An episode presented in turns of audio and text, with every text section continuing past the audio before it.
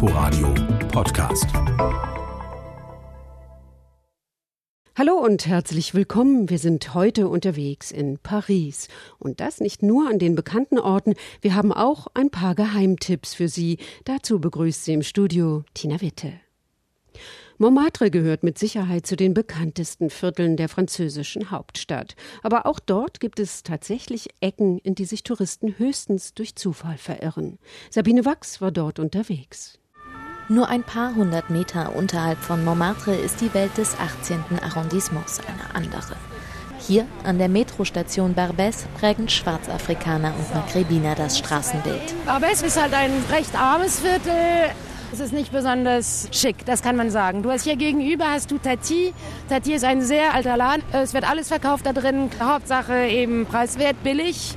Die Tati-Taschen und das Tati-Logo ist vielleicht wie die deutschen Aldi-Tüten. Dorothee Recker, eine junge Deutsch-Französin, lebt schon seit vielen Jahren in der Nähe von Barbès und während ich mit ihr am Billigkaufhaus Tati vorbeigehe, zeigt sie auf eine Gruppe von jungen Männern, die vor dem Eingang stehen. Es ist sozusagen eine Aufsicht. Das sind Männer des Viertels und die sind immer hier. Natürlich werden wir auch beäugt. Das Mikrofon fällt auf. Den Blick der Männer im Rücken biegen wir vom großen Boulevard Barbès nach links ab, Richtung schwarzafrikanisches Viertel rund um die Metrostation Château Rouge.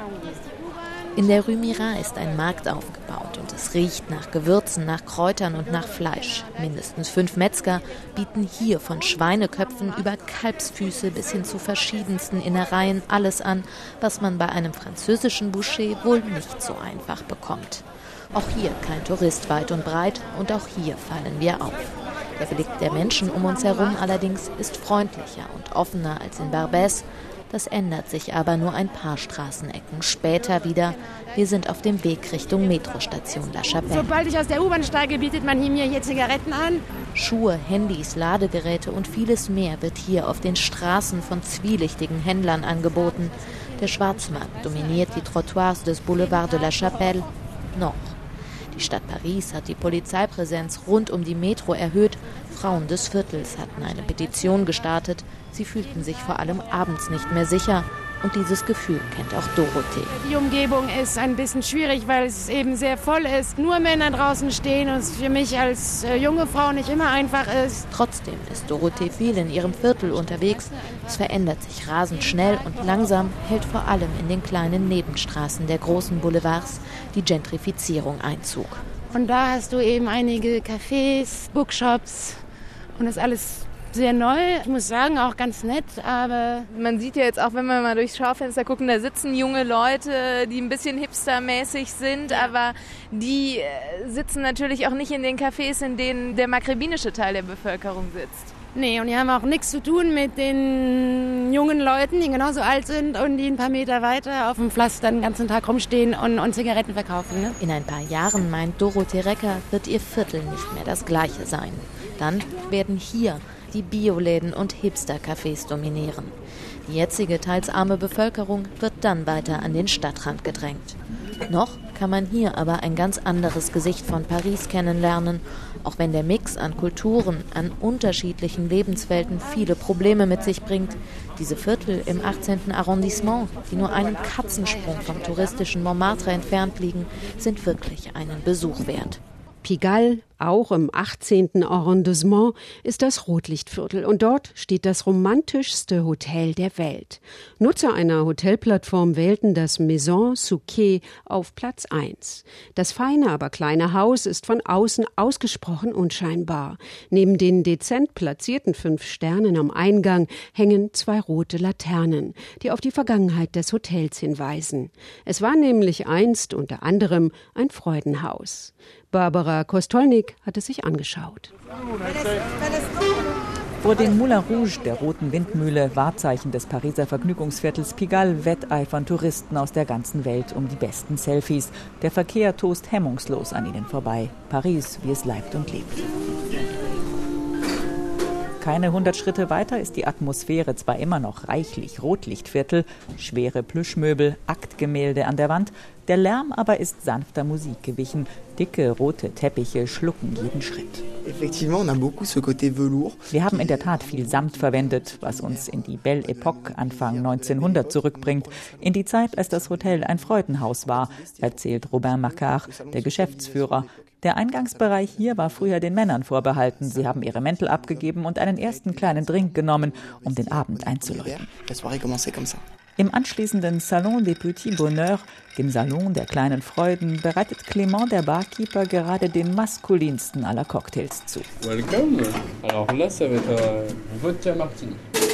James Bond hätte sich sicherlich wohlgefühlt im Maison Souquet, das gekonnt mit allen Spielarten der Lust kokettiert, aber eines auf keinen Fall sein will, ein ehemaliges Bordell. Ah. Ich gebe zu, dass wir das Wort Bordell gar nicht gerne hören, korrigiert Geschäftsführer Makar. Natürlich war es das, aber heute ist es eher ein Ort des Luxus, ein Haus der Freude, das romantische Stunden bescheren möchte, was im Übrigen keineswegs bedeutet, dass die Zimmer pro Stunde vermietet werden. Die Besitzerin des Hotels, Sylviane Sanz, sieht die Herkunft des Hauses nicht ganz so eng.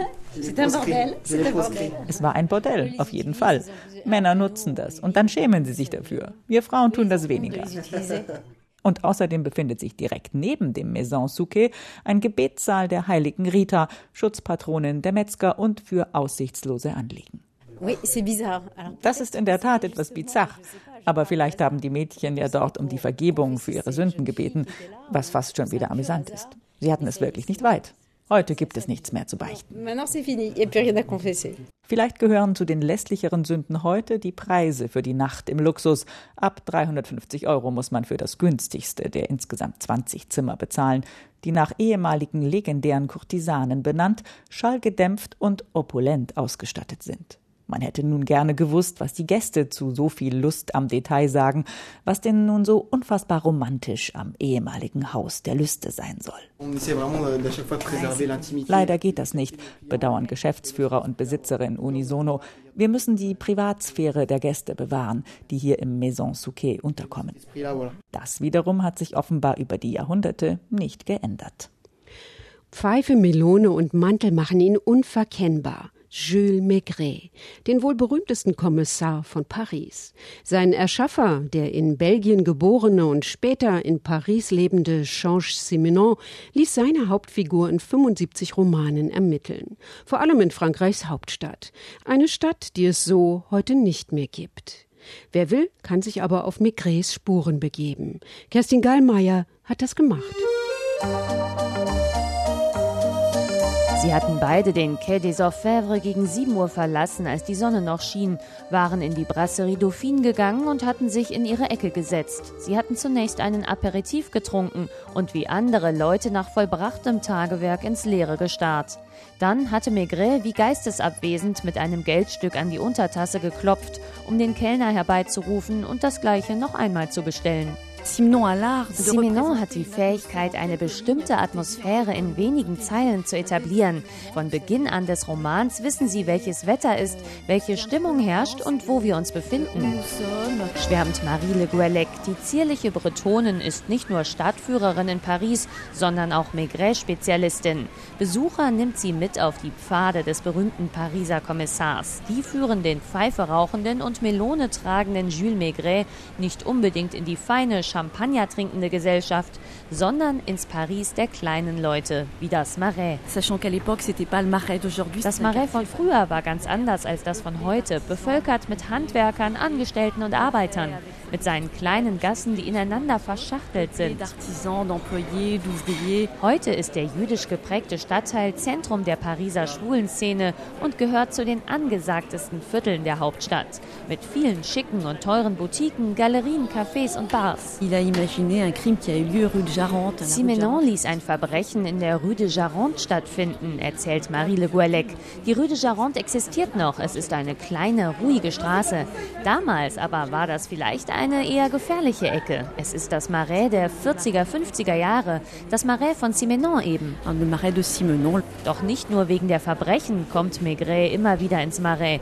Georges Simenon ließ seinen Kommissar sogar auch eine Zeit lang hier wohnen, und zwar bei ihm, seinem Erfinder selbst, am berühmten Place des Vosges Heute der vielleicht schönste Platz in Paris und eine der vornehmsten Adressen der Stadt. An der großen Holztür unter den Arkaden mit der Nummer 21 weist kein Schild auf den früheren bekannten Bewohner hin. Die vielen Touristen ziehen unwissend vorbei. Ein paar Straßen weiter übrigens befindet sich auch eines von Jules Maigres Stammrestaurants in der kleinen Sackgasse am Pas Guéméné. Maigret aß nicht nur gern gute Hausmannskost.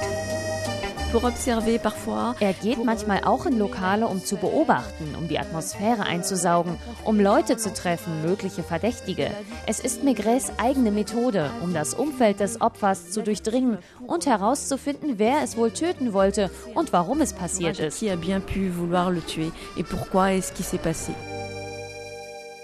Prachtboulevard, Einkaufs- und Flaniermeile. Es ist vielleicht die bekannteste Straße der Welt, die Avenue de Champs-Élysées. 300.000 Menschen flanieren pro Tag über die fast 70 Meter breite Allee. Vor allem natürlich Touristen. Manchmal aber auch unser Paris-Korrespondent Marcel Wagner. Auf der Place de l'Étoile tobt der alltägliche Verkehrswahnsinn. Sun steht mit ihrer chinesischen Reisegruppe unter dem gigantischen Bogen des Arc de Triomphe, der aus dem lärmenden Blechkreisel aufragt und lässt den Blick verzückt von einer Achse zur anderen schweifen. Auf der einen Seite scheint der moderne Teil von Paris zu liegen und der alte Teil hier ist auf der anderen Seite. Hier spürt man die Geschichte, die berühmten Leute, die hier waren. Ich mag Geschichte und ich mag Paris. Vor Sun glänzen die Champs-Élysées in der Morgensonne. Von hier oben hat sie den perfekten Ausblick bis auf den berühmten Obelisken, dessen vergoldete Spitze am anderen Ende der Straße, fast zwei Kilometer entfernt, auf der Place de la Concorde in der Sonne leuchtet. Auf der anderen Seite des Kreisverkehrs, quasi dem Kopfende der Champs-Élysées, nutzen erste Touristengruppen die morgendliche Ruhe vor dem Sturm, um ausgiebig Selfies zu schießen. Die wenigen Pariser, die hier zu sehen sind, gehen gerade zur Arbeit oder haben sie, wie Simone und Marie, schon hinter sich. Stellen Sie sich vor, wir kommen von der Arbeit. Lacht Marie. Und wir genießen die Champs-Élysées auch ein bisschen. So wie die Touristen. Die wissen doch schließlich, was gut ist. Gucken Sie sich den Boulevard doch mal an, Monsieur. Ist der nicht großartig? Ja oder nein? Er ist großartig. Zufrieden recken die beiden Damen ihre Nasen in die Sonne und können plötzlich nicht mehr an sich halten. Oh, Champs-Élysées! Oh, Champs-Élysées! Keine Frage, der Schlager von Joe Dassin aus den 70ern hat nicht unerheblich dazu beigetragen, den Ruhm der Champs-Élysées als vielleicht berühmteste Prachtstraße der Welt mitzubegründen. Auch auf Deutsch, sogar auf Japanisch wurde er ein Hit. Ihr Gesicht hat die Avenue dagegen selbst seit den 70ern immer wieder verändert. Die Bürgersteige wurden mehrfach verbreitert, damit mehr Platz zum Shoppen entsteht. Das hat gerade in den vergangenen Jahren immer mehr große Kleidungs- und Fastfood-Ketten angezogen, erzählt Tufik, der in seinem klassischen Pariser Kiosk Reiseführer, Souvenirs und kalte Getränke an die Touristen bringt. Es gibt die gerade und die ungerade Seite. Auf der geraden Seite sind die Geschäfte, die Fastfood-Ketten. Da scheint mehr die Sonne und es ist auch mehr los. Auf der ungeraden Seite hier sind die Luxusläden. Da sind weniger Leute, aber die geben mehr aus. Auch wenn immer mehr große Ketten das internationale Konsum einerlei anbieten, lässt sich auch heute noch auf den Champs-Élysées hier und da die Geschichte der Pracht- und Vergnügungsmeile nachspüren. Im Lido etwa, einem der letzten klassischen Kabaretttempel von Paris.